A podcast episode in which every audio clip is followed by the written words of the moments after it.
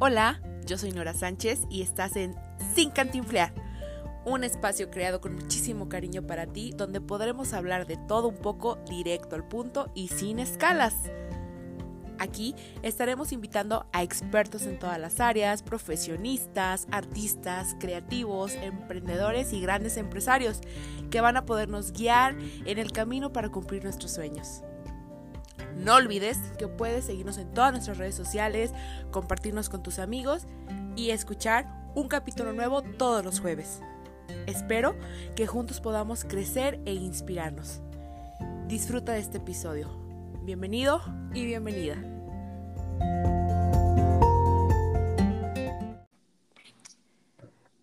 Hola, hola, ¿estás listo? Listísimo. Muy bien, voy a comenzar.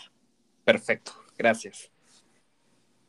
Hola, hola a todos los que nos escuchan en otro episodio de Sin Cantinflear. Bienvenidos a este podcast y a este espacio diseñado para todos ustedes para que puedan aprender y crecer y pues ahora sí que cambiar un poquito la mentalidad, poder apostarle más a sus proyectos y negocios. Pues como siempre tenemos a un invitado especial que el día de hoy nos va a hablar de un tema muy interesante que hoy en día es súper importante conocer, tratar y aplicar en sus negocios y proyectos. Él no me va a dejar mentir, él es el experto y ahorita nos va a contar sobre eso. Yo le doy la bienvenida. Bienvenido, Eduardo Carrera. Hola, ¿qué tal, Nora? Muchas gracias por la invitación a tu podcast Sin Cantinflear. Es un honor estar por acá y pues con mucho gusto y con muchas ganas de aportar a tu audiencia y que saquen adelante todos sus proyectos. Sí, muchas gracias a ti, Eduardo, por aceptar la invitación y pues bienvenido. Espero que podamos tener una charla muy amena, que yo sé que sí.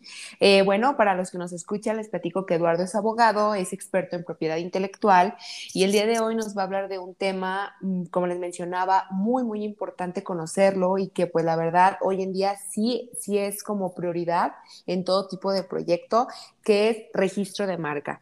Pero bueno, le cedo la palabra a Eduardo para que nos platique un poquito sobre él, sobre su experiencia y pues sobre este tema. Claro, Nora, muchas gracias. Sí, pues ya lo dijiste, tu servidor, soy abogado, egresado de la Universidad de Guadalajara. Eh, mis gustos eh, va también por el litigio administrativo, constitucional y amparo. Y bueno, prácticamente la materia administrativa engloba pues todo lo que se le pueda pelear eh, al, a la autoridad. Entonces, parte de esto es también, pues, eh, pedir a la autoridad, ya sea por la, buena manera, solicitándole, o ya sea, pues, vía juicio, vía arbitraje, pues, eh, estas cuestiones de permisos, autorizaciones, protecciones que nos puede brindar en este caso específicamente el INPI. bueno, este, actualmente pues voy a iniciar mi, en, septiembre de 2021 mi maestría en la Universidad de Londres, específicamente un programa que se llama International Dispute Resolution. Es más enfocado a temas de arbitraje comercial internacional y temas de arbitraje de inversión. Pero bueno, al final, ya sea un tema de litigio a nivel nacional o algún método alterno de solución de controversias, todo eso es lo que me interesa y específicamente en el tema pues de, autorizaciones, eh, como ya lo, bien lo dije, protección o, cualquier solicitud que nos pueda brindar el, Estado a través de sus institutos, organismos o llámese pues municipios, etcétera, eh, pues yo encantado, eso me, me encanta, específicamente aterrizado en el tema de propiedad intelectual, pues sí, este, a mí me encanta ver cómo amigos, conocidos, clientes tienen sus proyectos, ya sea que ya llevan un tiempo con ellos o que van empezando. Y sí me gusta pues ver todo este proceso de crecimiento, apoyarles, ya sea de este tema de propiedad intelectual o llámese desde el, tema pues societario, un tema más mercantil o pues ya en temas, eh, como ya lo he dicho, de, administrativos este, o, de plano ya temas de litigio. Y bueno, eh, ya entrando en materia, eh, pues la propiedad intelectual, hay que ser muy claros, es distinto a la propiedad industrial. Ahora, eh, ¿por qué? bueno, lo vamos a ver un poquito adelante. Primero vamos a hacer la división de cómo se va bajando a nuestra, a nuestra legislación nacional eh, todo este tema de la propiedad intelectual. Bueno, existe una organización mundial de la propiedad intelectual, sus siglas OMPI o en inglés WIPO, World Intellectual Property International. discúlpame, WIPO, World Intellectual Property Organization. Y bueno, está integrada por 193 Estados miembros, hasta ahora, hoy 2021. Luego, eh, por otro lado, México es parte de estos Estados miembros. Entonces, parte de las tareas del OMPI, entre las miles de tareas que tiene, es cada año actualizar esta lista de 45 clases que existen. Eh, para nuestra audiencia, para los que no conocen qué significan las clases, está dividido a grandes rasgos en dos partes, en las clases de productos y las clases de servicios. Las clases de productos vienen siendo de la 1 a la 34 y la de servicios de la 35 a la 45. Entonces, eh, así, así se clasifica y cuando nosotros queremos pues, presentar un registro de marca, pues tiene que estar encasillada en alguna de estas clases. Eh, de eso pues se encarga para homologar criterios esta organización mundial. Porque si no, imagínate, Nora, que, padre, que, que es papaye, por así decirlo, sería si cada país hiciera lo que se le antojara. Entonces, esta organización nos ayuda a aterrizar y homologar estos nuevos criterios frescos que, como bien sabemos, el derecho es dinámico, así como los negocios, y cada vez existe cada año una nueva gama de, productos y servicios innovadores que pues tienen que ser actualizados y estar a la par de, estos pasos agigantados en la industria. Ahora, eh, ya aterrizando en el tema nacional, en el INPI se encuentra el Instituto Mexicano de la Propiedad Industrial. Y como bien lo decía, es, es una diferencia entre la propiedad industrial y la propiedad intelectual. ¿Por qué? Porque la propiedad intelectual se divide en tres partes. Así, así lo maneja nuestra legislación nacional. Por un lado, están los derechos de autor, que eso se ve a través del, del INDAUTOR, que viene siendo el Instituto Nacional de Derechos de Autor, y esto protege obras. A grandes rasgos son obras y pueden ser desde literarias, musicales, dramáticas, de danza, pictóricas, escultóricas o de carácter plástico, caricaturas, historietas, eh, temas arquitectónicos, cinematográficos, audiovisuales, programas de cómputo, fotográficos, obras de arte aplicado, eh, compilación de obras y todas las demás que por su naturaleza puedan considerarse obras literarias o artísticas. Eso es uno de los pilares de la propiedad intelectual.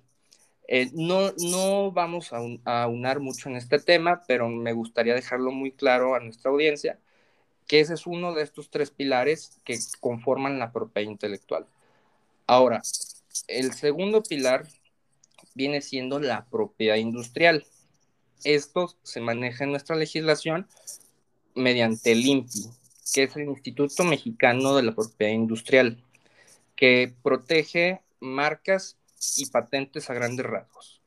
Eh, obviamente, pues hay un tema de litigios, de información tecnológica, eh, que bueno, este, les diré más adelante, pero a grandes rasgos protege marcas y patentes. Eh, y un tercer pilar que se llama derechos de obtentor, que se encarga el SNICS, que es el Servicio Nacional de Inspección y Certificación de Semillas. Fíjate, hay algo muy interesante, Nora. Muchas veces y en general las personas no saben que existe esto, es más, ni siquiera lo consideran como parte de la propiedad intelectual, pues en realidad sí es. ¿Y qué viene siendo esto? En, en resumen es la protección de las nuevas variedades vegetales. Aquí hay un campo enorme, eh, que vienen siendo acerca de los nuevos cultivos agrícolas, frutales, hortalizas, ornamentales, que, bueno, vienen siendo pues también una, una cuestión muy innovadora, pero eso es el, el tercer pilar y último que viene siendo la propiedad intelectual, eh, también en nuestra legislación nacional, que, que, al final de cuentas también lo abarca la OMPI a nivel mundial. Ahora, eh, ya hablando un poquito más en, en, tema, como yo le digo, legaloide, me gustaría dejar en claro el marco jurídico. El marco jurídico de este pilar 1 de los derechos de autor es la Ley Federal del Derecho de Autor y su reglamento, que es el reglamento de la Ley Federal del Derecho de Autor. Ahora, en el pilar número 2, la propiedad industrial, es la Ley Federal de Protección a la Propiedad Industrial, que me gustaría agregar que fue abrogada la ley de la propiedad industrial. Ojo, porque eh, esto fue hace, a finales del año pasado. Eh, ¿Por qué? Porque, no sé si se acuerdan, no sé si bien se recuerda, que entró en vigor el famoso TIMEC, que es el, el Tratado México con Estados Unidos y Canadá. Entonces, parte de, de los, de los varios eh, aspectos que se regularon fueron temas de, de este tipo de propiedad eh, intelectual. Entonces, ah, hubo, hubo ciertos cambios que tuvieron que ser homologados en esta nueva ley federal, que ahora se llama Ley Federal de Protección a la Propiedad Industrial. Eh, también se regula a través del reglamento de la ley de la propiedad industrial. Ojo, este reglamento todavía no ha salido eh, homologado con esta nueva ley, por eso se llama reglamento a la ley de la propiedad industrial, pero pues eh, ya, ya se espera que, que se venga pronto esta nueva modificación. También está el reglamento del Instituto Mexicano de la Propiedad Industrial y pues bueno, el Estatuto Orgánico del INPI, que, que viene siendo pues, algo interno, este, pero también pues nosotros los abogados lo debemos de saber. Y eh, por otro lado, en el tercer pilar, en los derechos de obtentor, es la Ley Federal de Producción y Certificación y Comercio de Semillas, Ley de Desarrollo Rural Sustentable, Ley Federal de Variedades Vegetales, el Reglamento Interior de Zagarpa, Reglamento de la Ley Federal de Producción de Certificación y Comercio de Semillas, y pues el reglamento de la Ley Federal de Variedades Vegetales y bueno, aunado a las normas oficiales mexicanas. Eh, a grandes rasgos son leyes federales con sus respectivos reglamentos, eh, como bien lo estamos viendo. Y bueno, esto vamos de lo, de lo general a lo particular. Esto pues es una, una breve introducción para que tu, tu público se pueda ahora sí que ir, ir viendo toda la gama que, que tenemos. Y bueno, este, ya entrando ahora sí en materia, eh, como bien lo decía, el INPI, parte de los servicios que se pueden hacer es a grandes rasgos marcas y patentes. Ya ahora sí aterrizando, por ejemplo, en las marcas, podemos hablar del, del tradicional, el clásico registro de marca, los avisos comerciales, eh, para que tu, audiencia lo, lo, pueda entender un poquito más, por ejemplo, de Sabritas, esta famosa frase a que no puedes comer solo una, pues la marca Sabritas, pero su aviso comercial, pues es esa frase, el famoso eslogan, por así decirlo. Sí. Eh, también eh, existe la publicación de nombres comerciales, el registro de marcas colectivas, registro de margen comercial, marcas de certificación, marcas notoriamente conocidas y famosas, las denominaciones de origen e indicaciones geográficas. Eh, aquí, eh, bueno, ya estas que acabo de nombrar, usualmente son usadas o por grandes empresas o por clientes que tienen necesidades muy específicas y, y en realidad estas pues son agotadas por muy pocas personas, ya sea físicas o morales. Entonces, eh, lo, nombro porque pues son, es, lo que existe, pero en realidad vamos a ver casi todo el tiempo el típico tradicional eh, registro de marca. Y bueno, como bien lo decía en el último punto, las denominaciones de origen, podemos hablar, por ejemplo, del tequila, del mezcal, eh, por nombrar algunos, también tienen su respectivo proceso ante el INPI y e, e, es un tema bastante interesante en el sentido, pues al final son productos de nuestro país que podemos exportar y pues que nos dan identidad. Eh, por otro lado, están las marcas holográficas, las marcas sonoras y las marcas olfativas.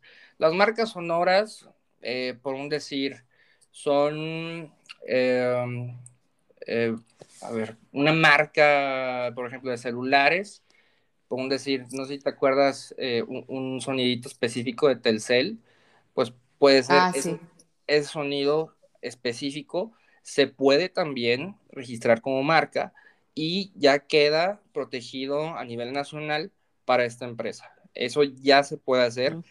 Eh, también las marcas olfativas, a partir de una reforma del 2018, también ya podemos registrar eh, olores de hecho, ahorita me acuerdo de un cliente que quiso registrar un, aderezo de ajo, pero eh, bueno, eso no, se puede registrar porque más bien va enfocado, por ejemplo, está, está registrado el olor de las, de las plastilinas Play-Doh. No sé si, ah, si, si, recuerdas, Nora, que cuando destapas una plastilina Play-Doh, tiene un olor muy particular que no encuentras en ninguna otra. Entonces, ese tipo de, signo se, puede, como es perceptible a los sentidos, eh, entra como una marca olfativa. Eso ya está registrado. Eh, bueno, ya regresando al caso de mi cliente, él quería registrar un, era un aderezo con ajo, decía que tenía un, olor distintivo de, de, su producto, cosa que pues bueno, este, no se pudo registrar. ¿Por qué? Porque hay que recordar que es un producto perecedero. Entonces, como un alimento cada día se va descomponiendo, a pesar de que tenga conservadores, cada día difiere en mayor razón su, olor. Entonces no, hay, no hay algo que determine a ciencia cierta que ese es el olor de, ese ajo, podemos decir. Entonces eso queda descartado por de protección, pero sí es, es algo muy interesante, muy innovador que desde 2018 está en nuestra legislación. También nuestros amigos de la audiencia pueden agotarlo en caso que tengan algún proyecto de este tipo. Y bueno, eh, eso a grandes rasgos en, en materias de marcas. Ahora, en patentes están las invenciones, obviamente, por entrar las patentes, luego las invenciones, los modelos de utilidad, los diseños industriales y los llamados esquemas de trazado de circuitos integrados. Esto, pues, ya es algo, pues, muy, muy específico, o sea, ya quien te requiere este tipo de servicios es porque de plano tiene ya un, un ejército de gente con invenciones, con innovación, con bastante trabajo detrás y, bueno, eh, esto en general marcas patentes. Em, ahora, el INPI, el, el INPI ¿dónde tiene oficinas? El INPI tiene oficinas en la Ciudad de México, que vienen siendo las administrativas y las de trámite, y también tiene oficinas regionales para trámites. Estas están localizadas, aparte de la Ciudad de México, en Zapopan, aquí en Jalisco, en Monterrey, Nuevo León, en Mérida, Yucatán y en León, Guanajuato. Pero, ojo, esto no significa que si tú quieres registrar una marca o alguna patente, tengas que ir forzosamente a presencial, es decir, en físico a presentar. Eso pues ya quedó en el pasado, antes, hace algunos años así era, pero afortunadamente el instituto se ha estado innovando cada vez más, cada año ha estado pues haciendo más robusta una plataforma que sacó. Esta plataforma se llama PASE, es el llamado portal de acceso a servicios electrónicos.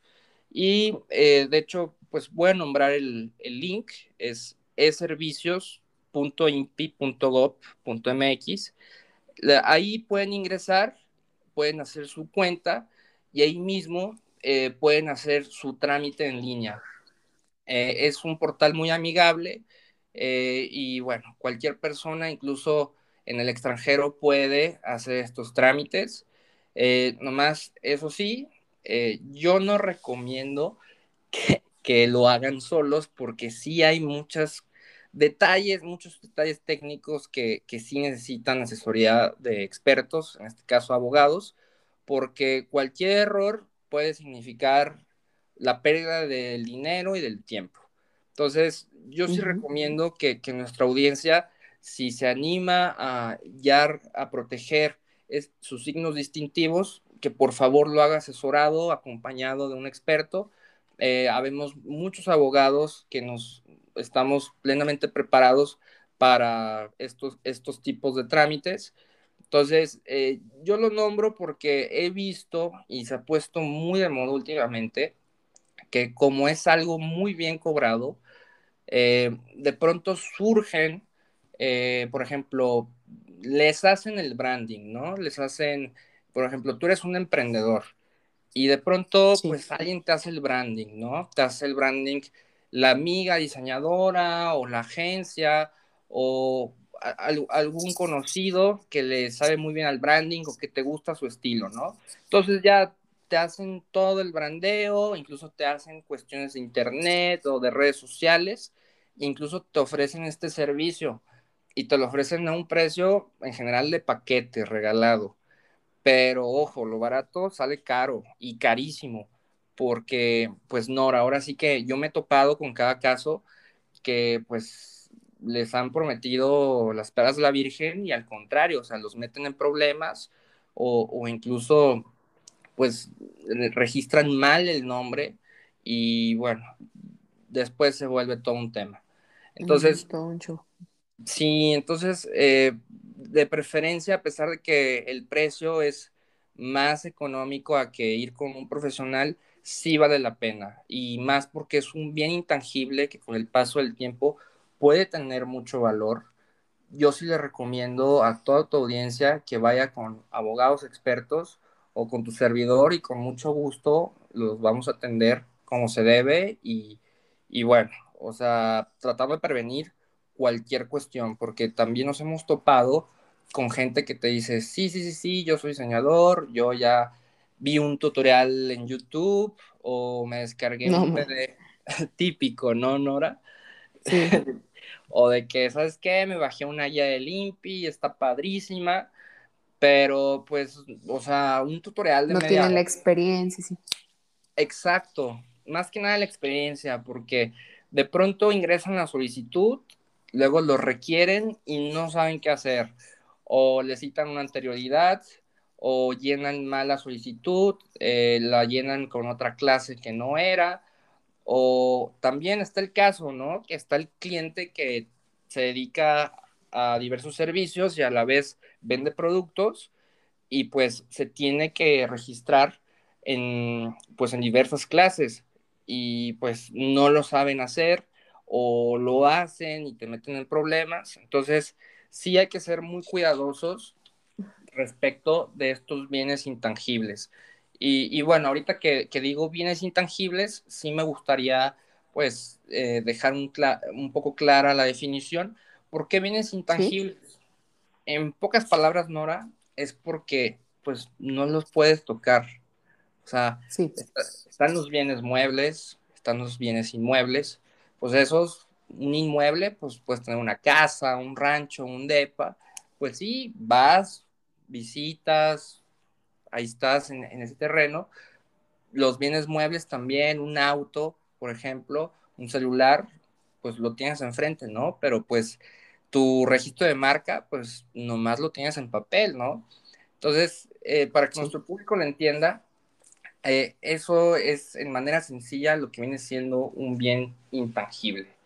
Ahora, eh, otro de los típicos errores que, que, se pueden cometer al registrar la marca este, o ya sea sin asesoría profesional, es que está el típico caso que son socios, ¿no? A lo mejor no son socios en una sociedad mercantil, eh, una SA, una SRL, una SAPI, pero a lo mejor son socios de palabra y ya tienen pues, ciertas ventas en Instagram o les está yendo muy bien con una, una página de internet de ventas eh, o Shopify, ¿no? Por ejemplo. Y cuando quieren registrar la marca, la registran a nombre de ambos, pero no ingresan el contrato de copropiedad. El contrato de copropiedad es algo súper básico que incluso la, la, misma legislación mexicana te lo pide. Y bueno, eh, ahí se puede subsanar, pero también es, es, un dolor de cabeza, es un gasto extra eh, que se, se, podría haber evitado si se hicieran las cosas desde un, inicio, que viene siendo el, el contrato para reglas de uso, licencia y transmisión de los derechos de marca. Esto pues es obviamente con fines preventivos, por si alguien quiere vender, por si alguien eh, pues ya, ya, no, ya, ya, no quiere vender esos productos o de plano quiere sacar una nueva línea de productos, pues debe de haber un cierto consenso de ambas partes. Eh, ok. eh, y bueno, en, en esto registro de marca, eh, bueno, entrando a la definición, eh, es todo signo perceptible por los sentidos y susceptible de representarse de manera que permita determinar el objeto claro y preciso de protección. Como bien lo decía, con las marcas olfativas, con las holográficas, o sea, es todo signo perceptible por los sentidos, en pocas palabras. Y bueno, eh, esto también en el tema de las marcas, eh, la protección es por 10 años, es decir, desde la presentación de la solicitud, eh, le contamos 10 años, es decir, si el 1 de junio yo presenté una solicitud, eh, nomás, ojo, presentar no significa que me den la protección, significa que se va a ir al INPI, a estudio, a su respectivo examen de forma y de fondo, si quieres, ahorita te, te, explico la diferencia entre ambos exámenes. Y eh, se cuentan 10 años.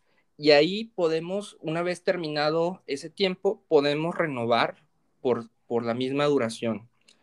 Entonces, eh, para que lo tenga claro la audiencia, eh, si es un gasto, es un gasto de 2.813.77 pesos, que de hecho me gustaría dejar en claro que si, se hace vía en línea, eh, ahí mismo pueden facturar al momento y hasta tienen un 10% de descuento.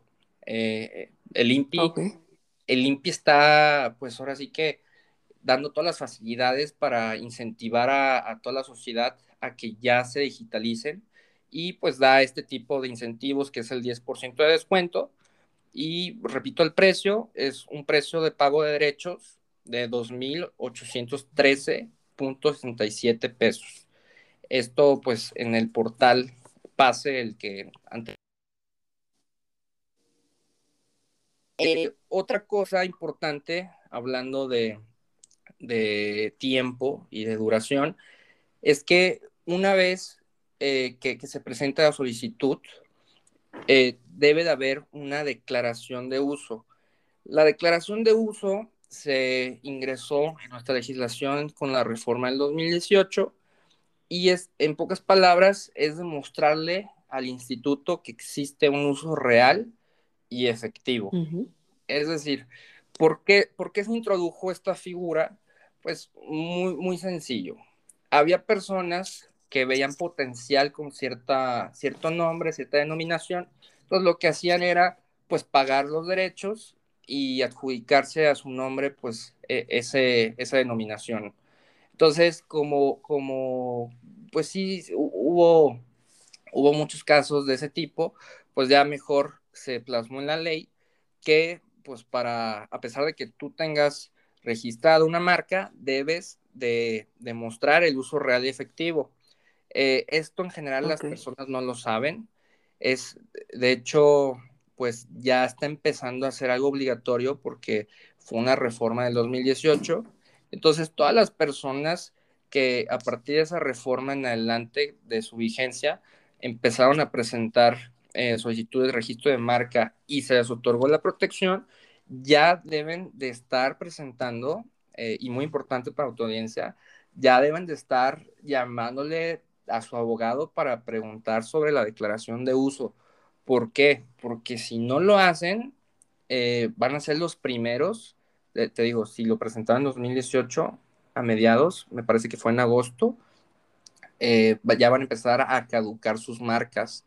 Entonces, pues si no lo hacen, se van a quedar sin marca. Y, estamos a su tiempo. Y bueno, este, esta declaración se presenta, como bien te dije, en el tercer año de haberse otorgado durante los tres meses posteriores. Entonces, tenemos tiempo, este, a, lo que recuerdo es en el mes de agosto, entonces hay que sumarle tres meses más para que termine ese plazo y si no, pues ahí los propietarios se verán en problemas.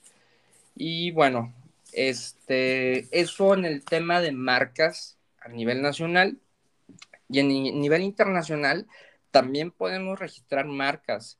Y esto es algo que me encanta, es algo muy bonito del INPI a través de, la OMPI, que es la Organización Mundial de la Propiedad Intelectual, que eh, hay una, un protocolo que se llama el Protocolo de Madrid, que viene siendo una solicitud internacional.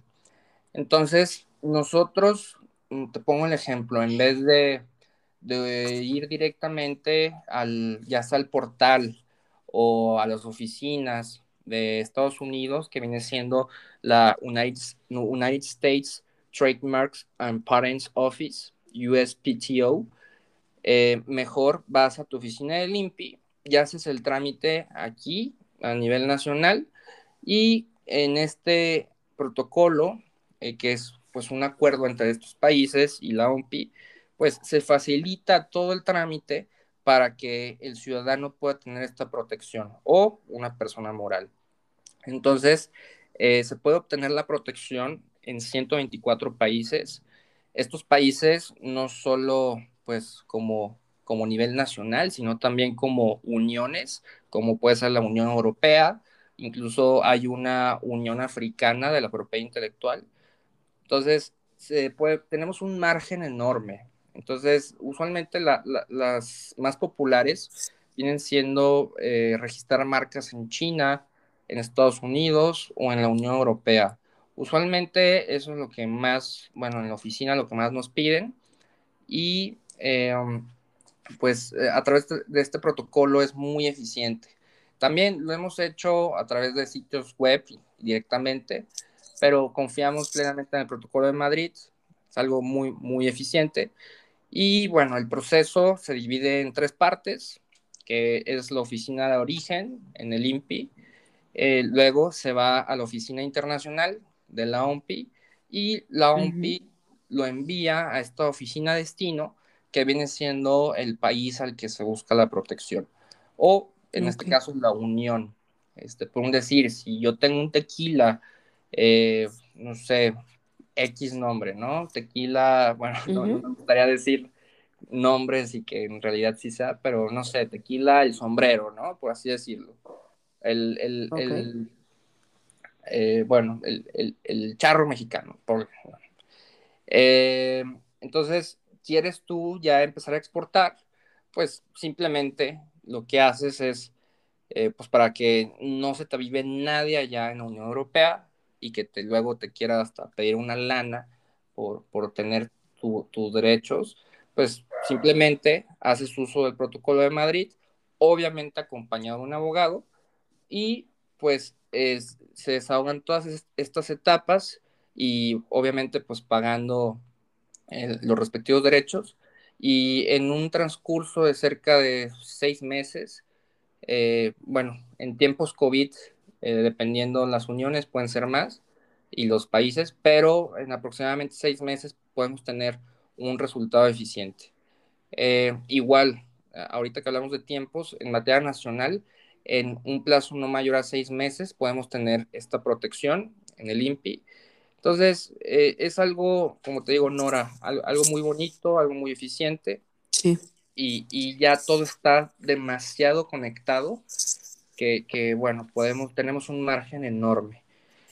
Y eh, bueno, eh, para, para, ya ir cerrando, eh, en el tema de licencias, como bien lo dije, si tienes algún socio o, ya sean dos o más personas, pues mm, en, en, sencillas palabras, la licencia es la autorización que el titular da a una persona física o moral para utilizar una marca registrada o que esté en trámite de registro.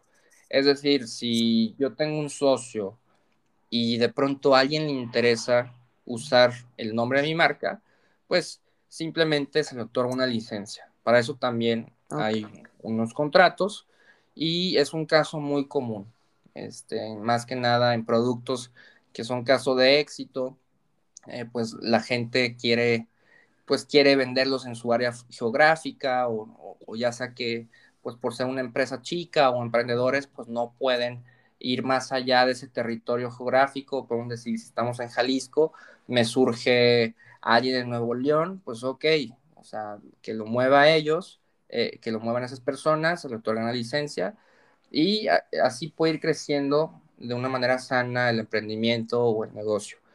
Em, también eh, aquí me gustaría dejar en claro eh, como bien lo dije, igual si no, quedó claro para las personas de, tu audiencia, la diferencia entre patente o marca, pues simplemente la patente sirve para proteger un invento original y el registro de marca es para proteger un signo distintivo, que viene siendo toda la gama que, hace un momento dije. Y eh, pues no sé si, si tengas alguna duda, Nora. Este, creo que pudimos eh, adentrarnos a este tema de la propiedad intelectual de una manera pues muy, muy amigable, ahora sí como, como digo, con manzanitas. No quise entrar tanto en tecnicismos para, pues para, para que tu audiencia pudiera de, una forma muy fácil entender de qué trata toda esta materia. Sí. Obviamente, pues podemos abonar más en temas de derechos de autor, incluso en otra ocasión pues podemos hablar de estos temas o temas de, las semillas o, incluso ver temas ya más innovadores, adentrarnos más a temas internacionales o, temas, casos nacionales muy interesantes que incluso se han, se han resuelto eh, mediante litigio. Y pues bueno, Nora, quedo a tus órdenes y, y en caso que quede alguna duda, con mucho gusto aquí sigo. Muy bien. Pues no, muchísimas gracias Eduardo por compartirnos este tema. Creo que al menos para mí, yo creo que para toda la audiencia fue más que claro, creo que tocaste todos los puntos relevantes y pues nada, pues es muy importante conocer este tema que como bien dices, a lo mejor uno no se va a volver experto de escuchar esto, pero sí te hace entender los motivos de la importancia de los registros de marca, la propiedad intelectual, si te hace conocer el panorama, si te hace entender a lo mejor cosas que nunca habíamos pensado o que nunca habíamos visto y esto ya nos va a abrir un poco más la mente pues para ahora sí recurrir, ¿no? A alguien que experto que nos ayude y que nos oriente o que quizás muchas personas de las que nos escuchen jamás habían pensado en registrar su marca, por ejemplo. Entonces yo creo que esto les podría servir pues para proteger, proteger esta parte y pues te agradezco mucho, yo creo que fue bastante claro y claro que sí. Si alguno de las personas que nos escucha esté interesado en alguno de los otros temas que acaba de mencionar Eduardo, que él nos pueda apoyar y nos pueda aportar con su experiencia, eh, derechos de autor o cualquier cosa de las que mencionaba él, pues escríbanos en las redes sociales y con gusto lo invitamos en otra ocasión para tocar otro tema más y pues que pueda quedar claro esta parte. Por ejemplo, no sé, se me ocurre que hay muchos por aquí escritores que nos, nos escuchan, entonces les puede interesar mucho estos temas, eh, por decir un ejemplo, ¿no? Entonces, pues nada, te agradezco mucho, Eduardo, y pues muchas gracias a todas las personas que nos escuchan. Gracias, Nora. Sí, con mucho gusto eh, estar aquí al tanto de tu podcast Sin Cancelar. Eh, escuché algunos episodios, la verdad me encantó. Entonces, considérame ya de ahora en adelante un fan y, pues con mucho gusto lo voy a compartir con mis amigos, familiares. Vale mucho la pena tu contenido.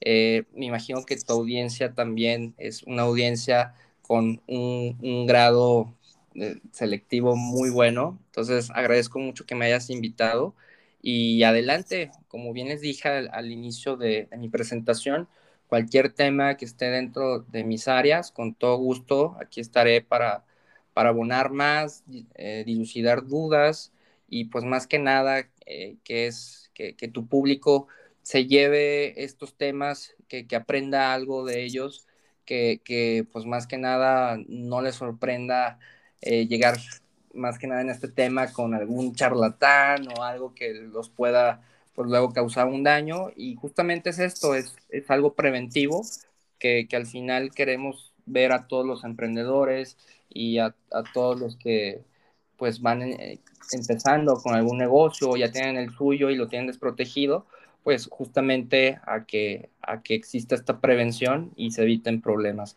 Te agradezco mucho el espacio, Nora. No, al contrario, gracias a ti y gracias a todos los que nos escucharon. Nos escuchamos la próxima semana con un nuevo invitado. Espero que les haya gustado y no olviden compartirlos para llegar a más personas. Hasta luego.